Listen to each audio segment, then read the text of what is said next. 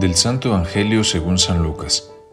En aquel tiempo, llegada la hora de cenar, se sentó Jesús con sus discípulos y les dijo, Cuánto he deseado celebrar esta Pascua con ustedes, antes de padecer, porque yo les aseguro que ya no la volveré a celebrar hasta que tenga cabal cumplimiento en el reino de Dios.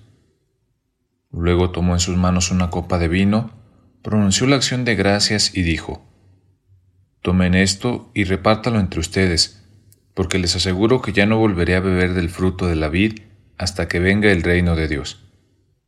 Tomando después un pan, pronunció la acción de gracias, lo partió y se lo dio diciendo, Esto es mi cuerpo que se entrega por ustedes. Hagan esto en memoria mía. Después de cenar, hizo lo mismo con una copa de vino diciendo, Esta copa es la nueva alianza sellada con mi sangre, que se derrama por ustedes. Muy buen día para todos. Es un gusto compartir con ustedes el Evangelio del día de hoy, además de una pequeña reflexión en este día que es tan especial para nosotros.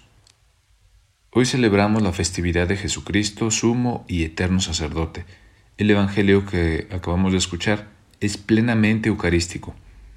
Es verdad que todo cristiano vive de la Eucaristía. El que me come tiene vida eterna, dice el Señor.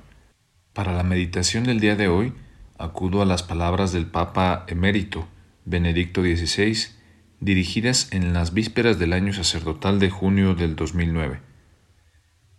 Dejarse conquistar totalmente por Cristo. Que este sea también el objetivo principal de cada uno de nosotros.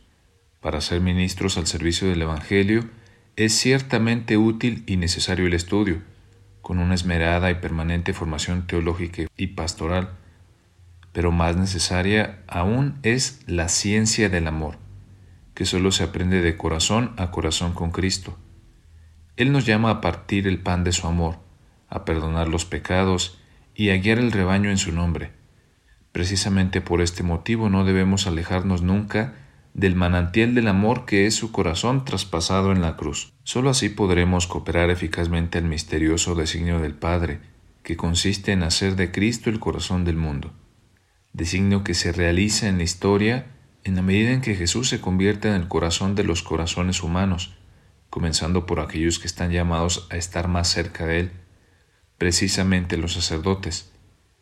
Las promesas sacerdotales que pronunciamos el día de nuestra ordenación y que renovamos cada año el jueves santo en la misa crismal, nos vuelven a recordar este constante compromiso. Incluso nuestras carencias, nuestros límites y debilidades deben volvernos a conducir al corazón de Jesús.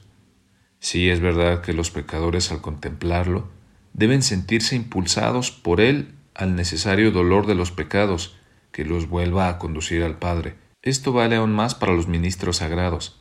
A este respecto, ¿cómo olvidar que nada hace sufrir más a la Iglesia, cuerpo de Cristo, que los pecados de sus pastores, sobre todo de aquellos que se convierten en ladrones de ovejas? Ya sea porque las desvían con sus doctrinas privadas, ya sea porque las atacan con los lazos de pecado y de muerte, también se dirige a nosotros el llamamiento a la conversión y a recurrir a la misericordia divina. Asimismo, debemos dirigir con humildad una súplica apremiante e incesante al corazón de Jesús para que nos preserve del terrible peligro de dañar a quienes debemos salvar. La Iglesia necesita sacerdotes santos, ministros que ayuden a los fieles a experimentar el amor misericordioso del Señor y sean sus testigos convencidos. En su oración del día les pido que tengan en cuenta a sus sacerdotes, para que nos ayuden a amar más y más a nuestro Señor. Que tengan todos un bonito día. Un abrazo.